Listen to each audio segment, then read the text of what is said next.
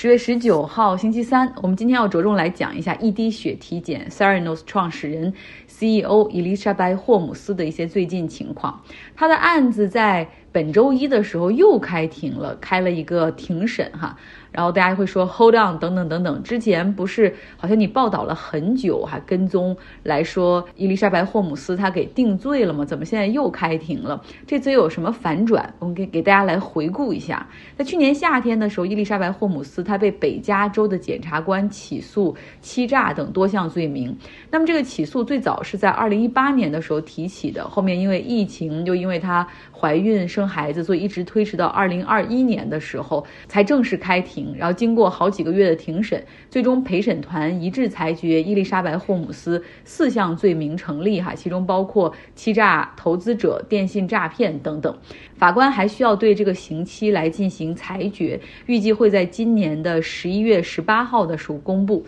伊丽莎白·霍姆斯是交了五十万美元的保释金，哈，相当于是顺利回家等待结果。Theranos 这家公司的故事，实际上我们讲过很多次，它的估值一度高达九十亿美元。伊丽莎白·霍姆斯也曾经被评为这个世界上最年轻、最富有的白手起家的女亿万富翁，就是她的身家最高的时候高达四十五亿美元，不用抽静脉血，哈，只需要。指尖上的一滴血就可以体检，它所营造出的那个从指尖的那个一滴血中可以搜集大量的身体的数据，同时可以把这种体检的价格降到每次只需要二点九九美元，一度让大家看到了这个改变世界的高科技血液检测公司。啊！但是后来我们就发现了，这所有的一切是建立在虚假的基础上。有一名 Theranos 的员工向《华尔街日报》做了这个 whistleblower，就吹哨人哈，相当于是讲了这个公司的很多问题。大家这个时候才知道，哦，原来他们这个检测的结果可能不送实验室，有的时候可能是伪造的，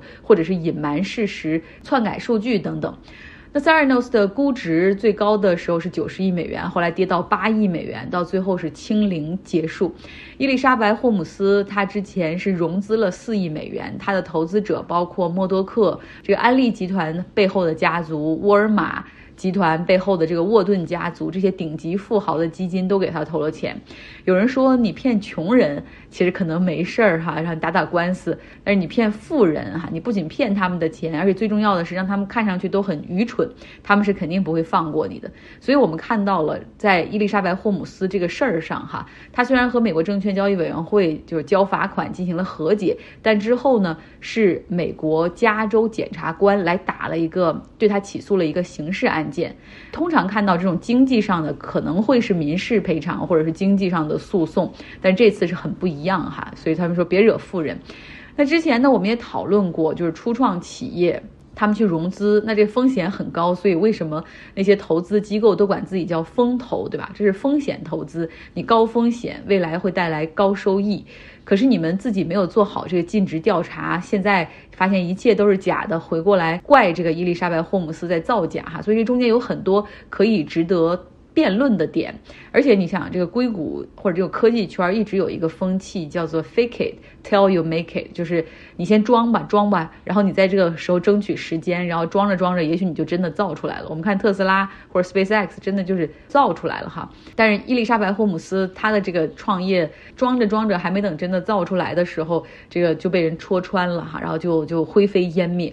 那么现在呢，这些人是希望让他把牢底坐穿。他这个现在的四项罪名最高的话，可以被判处二十年的监禁。那伊丽莎白·霍姆斯和他的家人当然没有准备就束手就擒，他们的律师也是想各种各样的办法来推翻裁决。他们就提起了一个动议，哈，说缺少证据，一位关键的证人出于良心的考虑，可能会改变他的证词，讲出真话。所以他们就提起了这样的一个动议。那法庭在本周一举行的听证会就是传唤这位证人。结果这个证人在出庭的时候说，这是伊丽莎白·霍姆斯和他的律师的这种歪歪的结果，他们误会了。嗯，他发誓说自己之前所说的每一句话，因为都是 under oath，也都是这种宣了誓的哈，所以每一句话都是真的，他从来没有说过假话。那么这位关键的证人就是 Dr. Resendrov，他呢是在二零一三年到一四年底担任了差不多 Theranos 两年时间的这个实验室的主管，他是 Lab Director，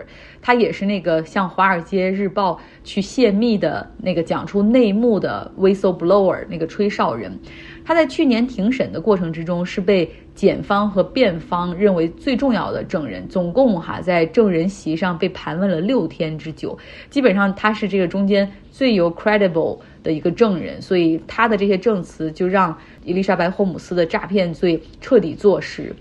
那今年八月份的时候，Dr. Resendorf。他呢是回到了加州的 Palo Alto，然后还去了之前 Theranos 的办公室，以及和 Theranos 合作的这个第一家的 Walgreen 的连锁门店啊。当然，这两个地方经过这么多年都已经是变换了模样，变换了品牌。在那之后呢，他好像忽然之间有点就是情绪崩溃，他想跟这个过去做一个彻底的了结，哈，想跟自己进行和解，需要找到伊丽莎白·霍姆斯来说几句，觉得这样的话才能让自己的生活就不要再去想过。去的这些事儿可以继续向前，于是呢，他就找到了伊丽莎白·霍姆斯在 Woodside 的住处，这是硅谷哈那个南湾那边一个非常富有的街区。呃，伊丽莎白·霍姆斯和他的伴侣现在就住在那儿，那个房子的价值大概是一亿美元左右，不过据说他们是租的哈，是是年租的。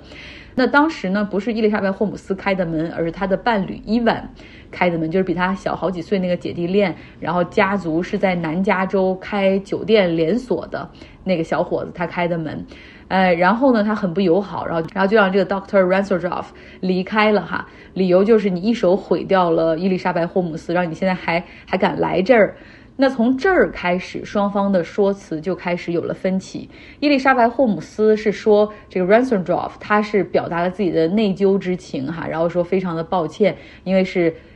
检察官的引导让他的证词看起来比实际上要糟糕的很多，然后就是说自己在庭上作证的那些很多并不是事实，这也就是为什么伊丽莎白·霍姆斯的律师团队要开启重审的这个动议。那周一的时候，实际上法院法官就是要审议这个动议哈，所以传唤了这个 Doctor Ransoldroff，让他来在证人席上再次作证。他不承认自己之前的证词有问题哈，然后还说。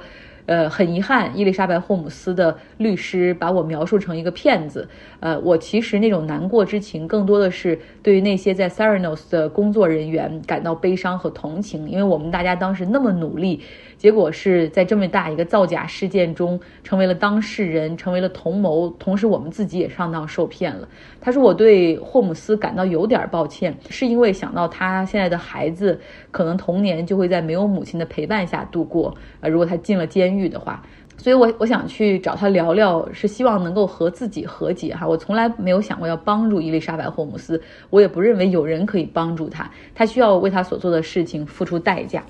所以法官在听取完这个证词和交叉提问之后，就结束了庭审。接下来要交给他来决定哈是否有充足的理由来重审伊丽莎白·霍姆斯的案件。目前看起来其实是很难的。那如果说维持原判的话，在十一月十八号的时候会公布对于伊丽莎白·霍姆斯刑期的裁决。啊，不过不管结果怎么样哈，这个霍姆斯的。团队是肯定会上诉的，然后另外呢，他从照片上来看，他肯定是可能有了第二个小孩儿哈，正在孕育第二个孩子。那目前他和他的伴侣已经有了一个十八个月大的孩子，然后现在可能是会再次做妈妈啊。那这样的怀孕的话，也可能会帮助他接下来不论是服刑还是上诉，去争取更多的时间。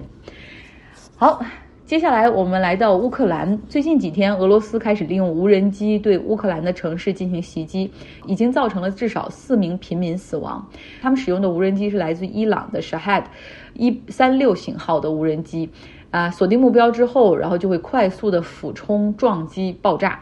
这个无人机有一个三角形的机翼，上面携带着一个大概重八十磅的一个弹头啊，然后来增强这个爆炸力。据报道说呢，这些无人机的这种射程可以达到一千五百公里。那这个意味着俄罗斯的军队可以在就 launch 这些无人机。那无人机有它的缺点，就是它的速度比较慢，噪音也比较大。呃，然后呢就容易被人发现，然后用步枪就可以把它击落。但是它也有自己的优点，就是说它可以非常精准的进行打击，然后又因为它飞行的高度比较低，所以然后是容易绕过雷达的监控哈，可以袭击不备。然后另外呢，它可以自主飞行，在一个区域内进行盘旋，直到锁定目标后进行俯冲撞击。所以这样的话，实际上。呃，你除非要二十四小时有人去盯着哈，否则在夜晚的时候，一些袭击实际上是比较有威胁的。那情报部门的分析来看呢，使用伊朗的无人机进行袭击，侧面也再次证实了。俄罗斯方面，他们的先进武器数量可能已经捉襟见肘。啊，他们跟伊朗的这个合作，这个这个货大概是在八月份进行交付的。然后现在伊朗已经开始向俄罗斯去派一些 trainer，就帮他们培训怎么使用这个无人机。那早在上周一的时候，其实对乌克兰进行多个城市的导弹袭击的时候，后来大家分析这些导弹的情况，就发现俄军所使用的导弹实际上不少是来自于苏联时期，是很过时的非制导的导弹来进行这种远距离的袭击，呃，因为长期以来俄罗斯的军火工业是严重依赖呃进口的这种电子零部件，那现在制裁和管制实际上是限制了俄军补充供应的一个能力，呃，所以他们更多的要依赖这种非制导的导弹。不管怎么样，还是从十月十号以来，俄军已经袭击并且摧毁了乌克兰百分之三十的发电站，导致了这个国家现在电力是非常的紧缺，有很多城市的居民他们是生活在限电和限水的情况下，而且有一些地区他们的这种供热设施也是被击毁了。今天的节目就是这样，今天比较忙，所以感觉到最后的 at the end of the day，这个嘴就有点不灵光了哈。希望你有一个愉快的周三。